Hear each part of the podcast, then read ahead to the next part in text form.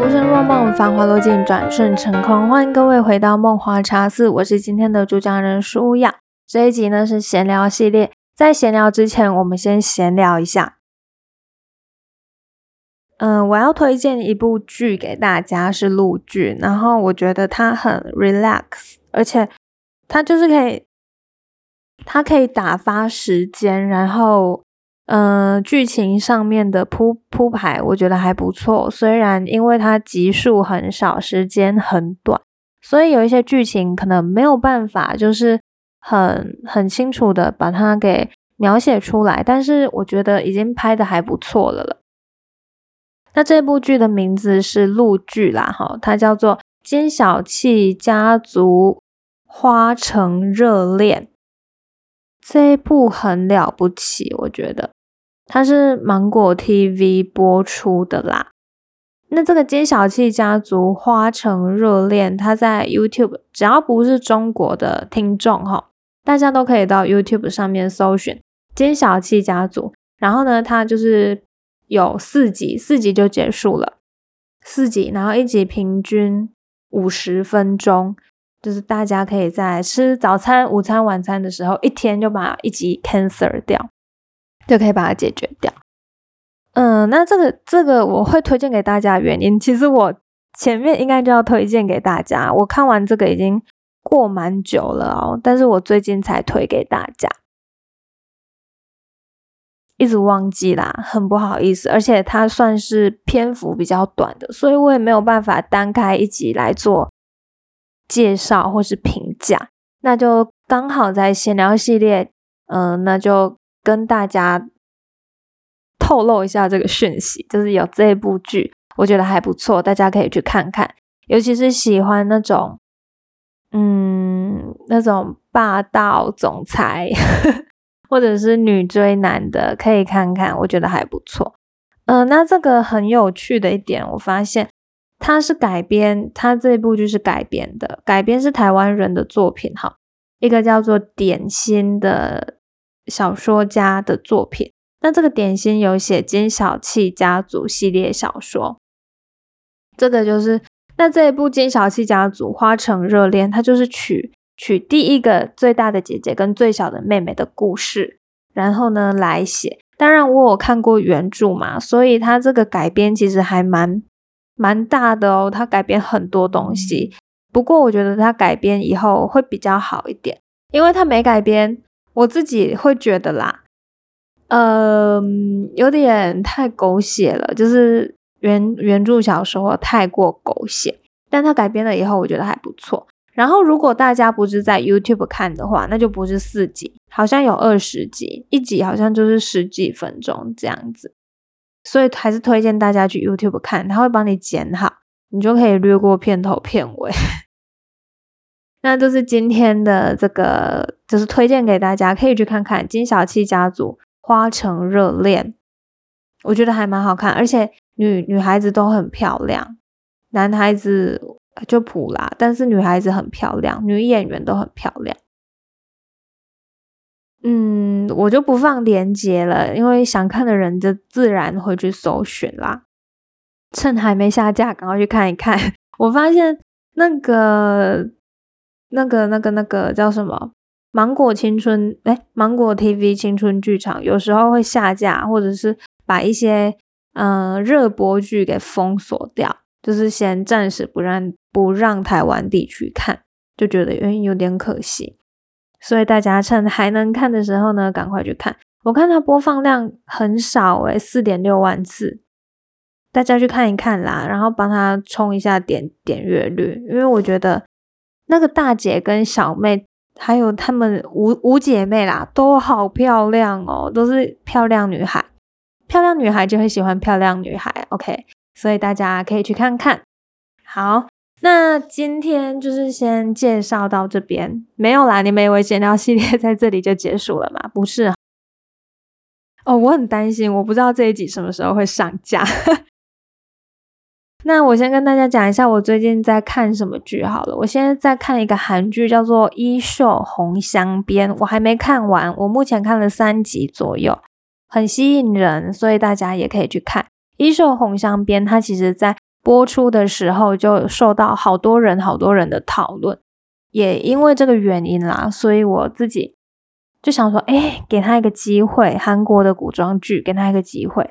哇，一看下去三集不得了，有点难停。可是因为我最近事情有点太多太忙，那就是停在直播在第三集，我会把它补完的。那有机会的话呢，也会跟大家分享，顺便评分一下里面演员的演技。那其实我们今天的闲聊系列可能会很短哦，因为我们今天要嗯跟大家分享的是地雷很多的薪水小偷。那关于这个，我做这一集的缘起呀，其实是因为我最近在回顾大学时期，我发现很多我的老师都是薪水小偷诶，但是也有一部分是很认真的。以下呢，我会为大家介绍薪水小偷他们有一些怎样的共同点。嗯，那我们就从第一个开始。这个薪水小偷啊，他们上课的时候喜欢很空泛的讲述，而且常常会让我们不知所云。我就是我常常会不知道他这个概念到底是想要表达什么。当他在解释诠释学的时候，他就解释的零零落落；解释社会主义、写实主义的时候呢，我也听不懂他在讲什么。明明这是一个很好操作、很好操作的一个命题、一个题目。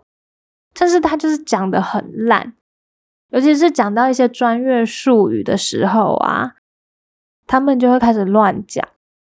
我我我这真的有去查其他论文，我才可以知道他在乱讲话。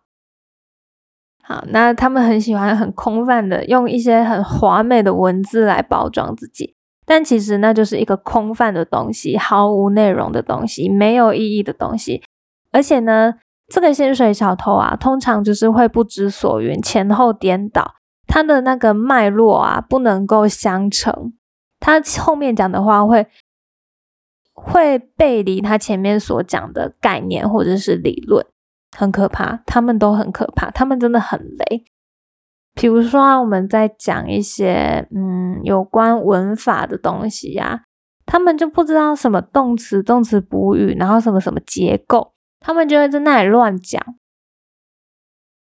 呃，课本不一定对，但我听那些薪水小偷讲，我就知道他们一定是讲错了，可能 maybe 口误吧，啊，或者是说 ice cream 啊，那个 c r e a m 拼成 c r a m e 啊，反正就是有一堆 trouble 啦。Good morning 也可以拼错，这这种的，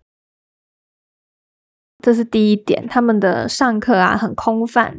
也不知道在讲什么，就自己自己讲自己嗨。有时候讲到一半还会说：“哎，助教，你帮老师接着继续讲好不好？老师累了。”然后助教就很很紧张、很害怕啊。他们就划着老师准备的内容，也不知道怎么讲，就一直划，一直划。然后等老师休息完了之后，老师才又开始继续讲话。那一节课我真的觉得很荒唐，我很后悔选的那一节课。OK，那第二个呢，就是他们的报告很多。薪水小偷有一个共同点，就是他们只想上半学期的课。什么意思呢？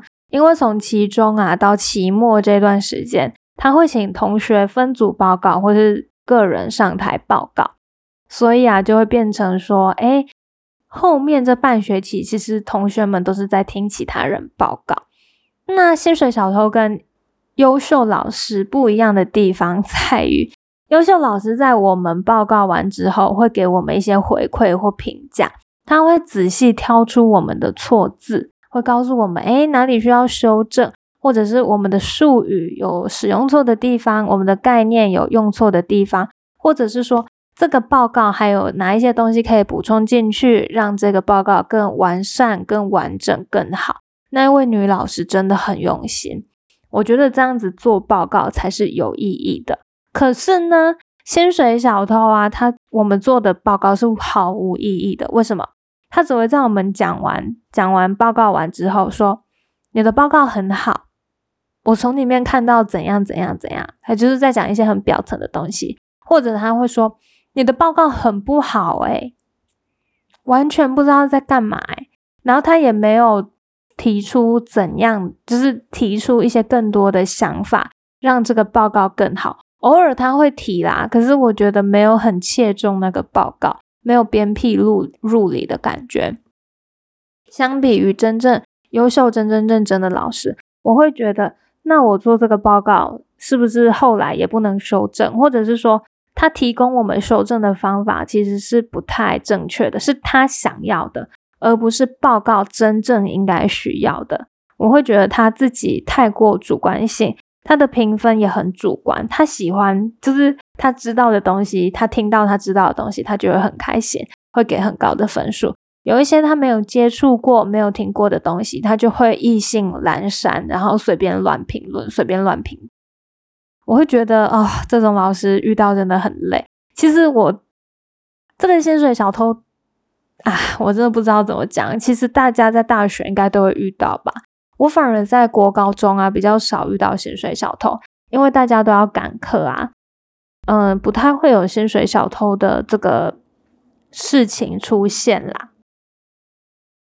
好，此外啊，薪水小偷还有一个共同点，他们会在同学报告的时候偷滑手机，根本没有在听同学报告。那一位薪水小偷老师啊，真的，我之后在观察他。他上课很喜欢胡言乱语、胡说八道，常常也不知所云。然后同学在报告的时候啊，他就会坐在很最后面，全班的最后面，开始把手机拿出来划手机。他绝对不是在查相关的资料哦。你们知道为什么我知道他不是在查相关的资料吗？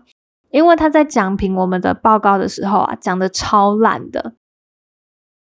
很显然，他就是没有在听同学报告，他才会不知道同学要表达的意思是什么。连我都知道老师误解同学的报告内容了，但是他还在批评同学的报告，那就是他在划他自己的手机呀。他就是在划自己的东西，可能在回讯息，或者是可能在看一些影片啊、图片等等的，就是没有在针对报告搜寻啊。但是有一些认真的老师啊，像我们的文字学老师。他会在我们报告的时候，他他发现有一些地方可能，呃，有问题或是有疑义的时候啊，他就会去那个汉语多功能字典或者是小学堂开始查资料，然后呢，在我们报告结束以后呢，提出一些想法，或者是说汉语多功能字典是怎样的，所以我们查找的资料可能是有错的。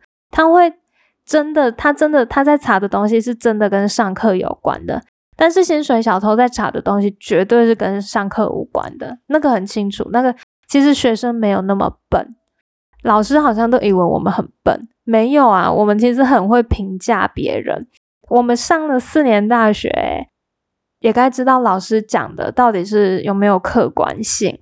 好，那一位薪水小偷就是很主观的薪水小偷。OK，幸好我毕业了。哦，接下来还有一点，他会雷到同学，也就是他作业交代不清。我很讨厌那种老师，就是你平常上课已经够不认真了，你作业还交代的这么烂。第一个礼拜讲的作业内容跟第二个礼拜讲的作业内容是不一样。假假设说我们要交一个期中报告，要交一个期末报告，可是期中报告它就是前几个礼拜。都会提醒我们要交期中报告，还有期末报告。可是他每个礼拜都讲不一样内容，有的时候说，哎，我们的期期末报告要五千字哦，然后下一个礼拜又说，哎，我们期末报告要八千字，然后要有目录。好，那期末考之前，他又开始提醒我们，同学，我们要交期末报告哦，期末报告要几百字，然后几千字这样，反正他的作业内容就是一直改，一直改。我完全不知道哪一个才是定稿，哪一个才是定案。每次作业啊都讲得很不清楚。我觉得遇到这种老师啊，同学可以请老师，就是把那个作业内容啊白纸黑字写在那个云端系统。大家应该每个学校都有那个交作业的云端系统吧？好，或者是什么教务系统啊之类的。可以请老师发一个公告，哈，然后呢，开学第一周或者前几周，那个就把这个作业的内容很清楚、很详细、很明了，好，有什么要求，格式上面有什么要求，字数上面有什么要求，内容方面有什么要求，然后这个报告需要涵盖怎样的内容，全部巨细靡遗的打在这个课程的公告栏或是布告栏上面。我们有白纸黑字嘛？不然你一个礼拜变一次，我的报告是要修几百次才会结束，啊，很累很辛苦啦。好，接下来还有哈。嗯，有一些薪水小偷啊，他很依赖助教，没有助教就不能生活。他会叫助教，嗯，就是我们有一段时间发现助教要帮教授买午餐呢，好，很夸张。就是那个教授没有助教的话是没有生活自理能力的。我就看那个助教提着好多便当，然后呢走进去那个教授的办公室。或者呢，我有时候很常很常前以前呢，很常看到那个老师跟助教走在一起买午餐，他们就是几乎是形影不离。然后那个女助教啊，就很像那个老师的小宫女一样，上课就是那个助教只要上课，那个老那个呃，sorry，那个老师只要上课，助教都会在同一个场域里面，就是同一个教室里面听老师上课。然后那个助教很可爱，他还要帮我们批改作业，这个是正常啦。好，这这是批改作业还是考改考卷，那都很正常，我知道。可是他才领这么几千块的薪水，然后他要包，他要包那个教授的日常生活，还有那个学业部分，我觉得他已经有点公私不分明了啦。然后啊，那个助教很可爱哦，就是。我们只要有任何事情啊，都不会去跟老师讲，我们都会跟助教先协商，然后请助教去跟老师求情。通常只要助教一出马，老师就会心软。就是那个老师其实本身也还蛮好说话哦。可是我现在讲这个例子，我觉得他不算薪水小偷啦，只是他只是生活上有点依赖助教，我觉得还蛮有趣的，可以跟大家分享这样子。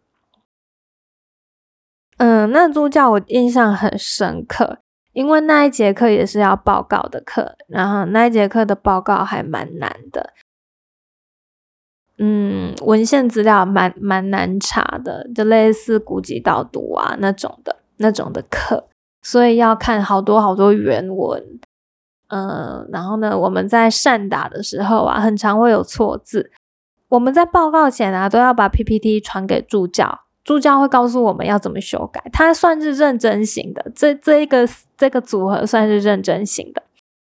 你知道他们他们认真到怎样的地步吗？就是我这个报告修了十五次，诶我寄过去，助教就会回我，而且就是我可以知道他是当天马上帮我处理，因为我通常早上寄过去，他晚上就会回我，他会跟我说，哎。